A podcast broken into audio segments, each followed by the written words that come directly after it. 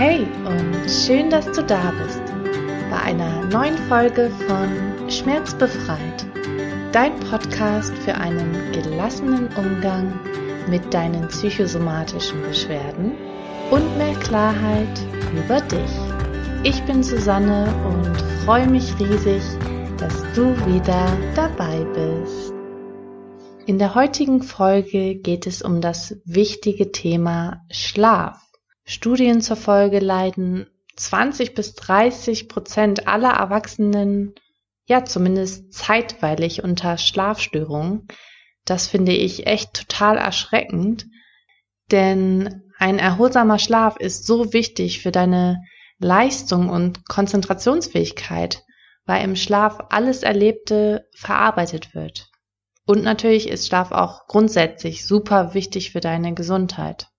Und ja, wenn sich das mit der Schlaflosigkeit über einen längeren Zeitraum zieht, nimmt natürlich auch deine Lebensqualität ab, weil du dich ständig müde und erschöpft fühlst.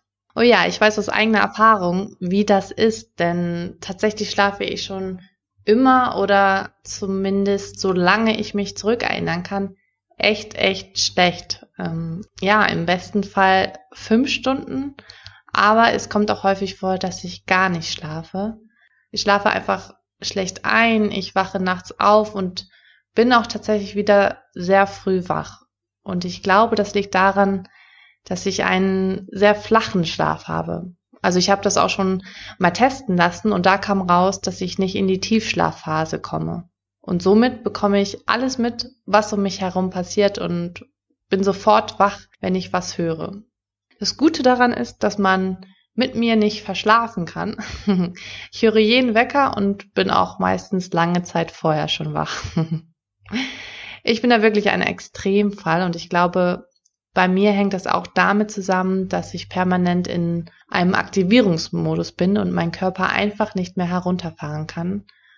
Wenn dich das Thema interessiert, dann höre unbedingt die sechste Folge an. Da erzähle ich davon, wie die Aktivierung des Sympathikuses dazu führt, dass du dauerhaft in einem ständigen Zustand von Anspannung, Wachheit und Schlaflosigkeit bist und wie der Körper es verlernt hat, herunterzufahren und zu entspannen. Ich kann mittlerweile ganz gut damit umgehen, würde ich sagen, weil ich weiß, dass ich auch mit wenig Schlaf ganz gut auskomme und jeder Mensch hat ja auch ein anderes Schlafbedürfnis. Aber langfristig ist das natürlich nicht gesund und das ist auf jeden Fall ein Thema, an dem ich noch arbeiten darf und möchte. Aber wie ist das bei dir? Gehörst du auch dazu? Schläfst du abends auch schlecht ein oder liegst nachts stundenlang wach im Bett? Dann empfehle ich dir unbedingt dran zu bleiben, denn in dieser Folge teile ich die zehn besten Tipps bei Schlafproblemen mit dir. Und auch wenn ich ganz offensichtlich nicht das beste Beispiel dafür bin, dass die Tipps wirklich gut helfen, haben sie schon vielen Freunden und auch meinen Coaches dabei geholfen, wieder besser zu schlafen. Und ja, auch bei mir haben sie zumindest dazu beigetragen, dass sich meine Schlafqualität verbessert hat. Wie wird schlechter Schlaf überhaupt ausgelöst? Mögliche Ursachen für einen schlechten Schlaf können zum Beispiel körperliche Faktoren wie Schmerzen oder das Restless Leg Syndrom sein. Vielleicht hast du davon schon mal gehört. Oder auch das Schlafapnoe-Syndrom, das Schlafstörungen verursacht.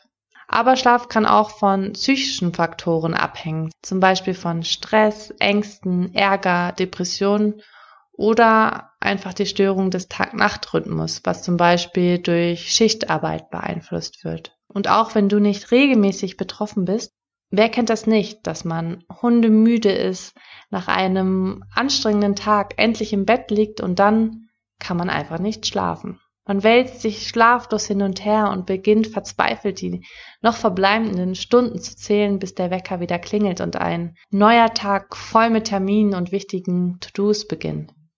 Glücklicherweise gibt es da ein paar Tipps und Tricks für einen erholsamen Schlaf und ich hoffe, dass sie auch dir helfen und du ab jetzt wieder ausgeruht in den neuen Tag starten kannst. Ja, kommen wir zum ersten Tipp und der lautet, sechs Stunden vor dem Schlafen keine anregenden Getränke mehr trinken. Das heißt, vermeide am besten ab nachmittags Kaffee und Tee mit Tein, also das sind ähm, schwarzer Tee und grüner Tee oder natürlich auch Energy Drinks. Und Alkohol sollte auch nicht als Schlafmittel eingesetzt werden, weil es die Schlafqualität erheblich vermindert.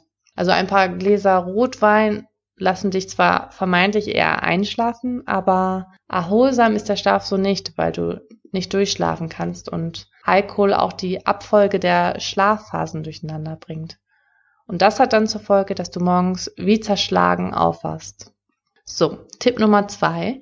Am besten abends drei Stunden vor dem Schlafengehen das letzte Mal was essen und darauf achten, dass es eine leichte und leicht zu verdauende Mahlzeit ist.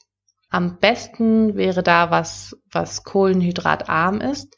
Das kann der Körper besser verdauen und wenn der Körper nicht mit Verdauungsprozessen beschäftigt ist, kann er natürlich auch besser runterfahren und du kannst besser schlafen. Und Zucker ist übrigens auch ein Aufpushmittel und sorgt dafür, dass dein Körper nochmal hochfährt. Also vielleicht eher auf den Betthupferl am Abend verzichten. Kommen wir zum nächsten Tipp, Tipp Nummer drei. Das ist regelmäßiger Sport. Und zwar hilft dir regelmäßiger Sport dabei, nachts besser zu schlafen. Nur kurz vor dem zu Bett gehen solltest du natürlich darauf verzichten, denn das regt den Kreislauf zu sehr an und lässt dich nicht zur Ruhe kommen. Aber ausreichende Bewegung während des Tages verhilft dir zu einem besseren Schlaf. Wenn du dich tagsüber genügend bewegst, dann ist der Körper auch abends einfach körperlich müde und beim Sport hast du dann auch noch den, den zusätzlichen Vorteil, dass du Stresshormone abbaust, was auch dazu beiträgt, dass du schneller in den Schlaf findest. Dann kann ich dir auch noch empfehlen, mindestens eine Stunde bevor du ins Bett gehst, Fernseher, Smartphone und Laptop auszuschalten. Denn Displays elektronischer Geräte strahlen blaues Licht aus, das deinem Körper vorgaukelt, es wäre helllichter Tag und die Produktion des wichtigen Schlafhormons Melatonin wird dadurch vermindert. Und ja, du liegst einfach länger wach.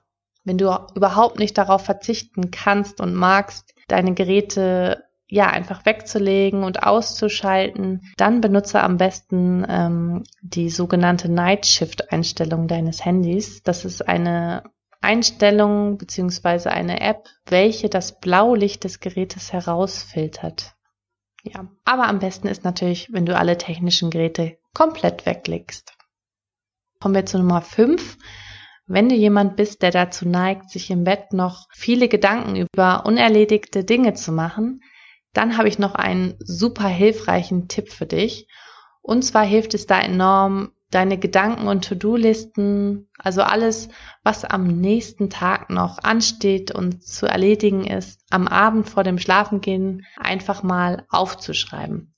Denn alles, was niedergeschrieben ist, wird vom Gehirn anders verarbeitet und sorgt einfach dafür, dass du dich nicht die ganze Nacht damit beschäftigen musst.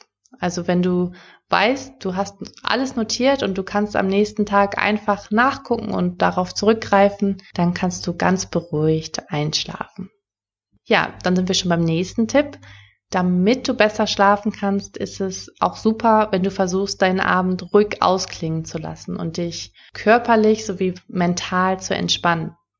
Und dabei können dir kleine Rituale helfen, wie zum Beispiel das Trinken einer Tasse Kräutertee oder wenn du keinen Kräutertee magst, alternativ natürlich auch gerne eine leckere warme Milch oder Mandelmilch mit ein wenig Honig. Das trinke ich persönlich ganz gerne. Und das in der Milch enthaltene Calcium hilft deiner Melatoninproduktion auf die Sprünge und sorgt so für einen guten Schlaf. Ansonsten hilft mir immer noch mir ein Bad einzulassen, eine Kerze anzumachen, ja, oder auch eine geführte Meditation, Entspannungsübungen, langsames Yoga oder einfach auch zu lesen, mir Musik anzumachen oder ein kurzer Spaziergang. Finde einfach für dich heraus, was dir da gut tut und dich zur Ruhe bringt. Und Schön ist es natürlich auch, wenn du, wenn du es schaffst, dir da so eine kleine Abendroutine einzuführen, die du jeden Abend nutzt, um dich auf Schlafen einzustimmen und den Tag ausklingen zu lassen. Das ist auch etwas, was ich noch konsequenter umsetzen möchte. Aber ja, zurzeit gelingt es mir nur, meine Morgenroutine einigermaßen regelmäßig durchzuziehen. Aber ähm, an der Abendroutine bin ich auch auf jeden Fall dran, weil ich das auch einfach schön finde, wenn man nicht bis spät abends noch arbeitet, sondern auch noch Zeit hat, runterzukommen, den Tag zu reflektieren und ja, sich so optimal aufs Schlafen einstimmen kann. Dann sind wir schon bei Nummer sieben. Ja, es ist auch noch total wichtig, dass du nur ins Bett gehst, wenn du wirklich müde bist. Und wenn du schon im Bett liegst und ähm, nach einer halben Stunde nicht schlafen kannst, dann steh lieber nochmal auf und mach etwas Angenehmes und Beruhigendes. Etwas, das im besten Fall sehr eintönig ist, wie zum Beispiel Wäsche zusammenzulegen oder von mir aus auch, ja, Tee zu sortieren, bis du wirklich müde bist. Und trotzdem kann es sehr förderlich sein, immer zur selben Zeit ins Bett zu gehen und aufzustehen.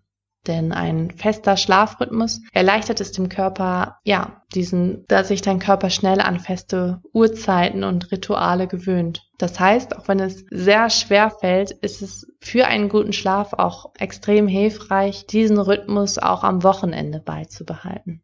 Dann ist es noch wichtig, dass du das Bett nur nutzt, um wirklich zu schlafen. Es gibt natürlich bestimmte Ausnahmen, die okay sind, aber versuch dein Bett tagsüber am besten nicht zum Lesen oder auch zum ja, Chillen zu nutzen, damit dein Körper das Bett mit Schlaf verbindet und sich abends auch wirklich darauf einstellen kann. Ein weiterer Tipp ist auch am Morgen die Finger von der Schlummertaste zu lassen, auch wenn dir das schwer fällt aber der kurze Schlaf zwischen den Wegtönen ist nur noch oberflächlich und dadurch einfach nicht erholsam. Und wenn du jeden Morgen eine Stunde snoost, kannst du den Wecker auch direkt eine Stunde später stellen oder eben direkt aufstehen. So, dann sind wir auch schon beim letzten Tipp, Tipp Nummer 10, der speziell für alle Frauen unter uns gut ist. Wenn du nachts auch immer kalte Füße hast, dann hilft es mir immer ganz besonders gut, mir abends noch ein warmes Bad für die Füße zu machen oder mir eine kleine Fußmassage zu gönnen. Ja, das finde ich auch noch ganz wichtig für einen guten Schlaf. Und last but not least, in der Podcast-Folge, in der ich Lisa Handke zu Gast habe, das müsste Folge 7 gewesen sein, verrät sie uns am Ende der Folge auch noch einen ganz tollen persönlichen Einschlaftipp von ihr. Da kannst du auch gerne nochmal reinhören. Und solltest du trotz der ganzen Tipps trotzdem noch Schlafstörungen haben, dann macht es auch auf jeden Fall Sinn, damit mal zum Arzt zu gehen. Manchmal haben Schlafstörungen, wie oben schon angesprochen, eben auch gesundheitliche Ursachen, die unbedingt abgeklärt werden müssen. Ja, dann wünsche ich dir erstmal eine wunderbare Woche und natürlich eine sehr erholsame Nacht. Ich freue mich riesig, wenn du noch mehr Menschen erzählst, dass es diesen Podcast gibt und mir hier bei iTunes eine positive Bewertung gibst. Das dauert nur ein bis zwei Minuten, versprochen, und hilft mir einfach dabei, dass ich noch mehr Betroffene erreiche, denen diese Tipps auch unglaublich gut tun würden. Ich danke dir von Herzen und freue mich, wenn du nächstes Mal wieder dabei bist. Deine Susanne.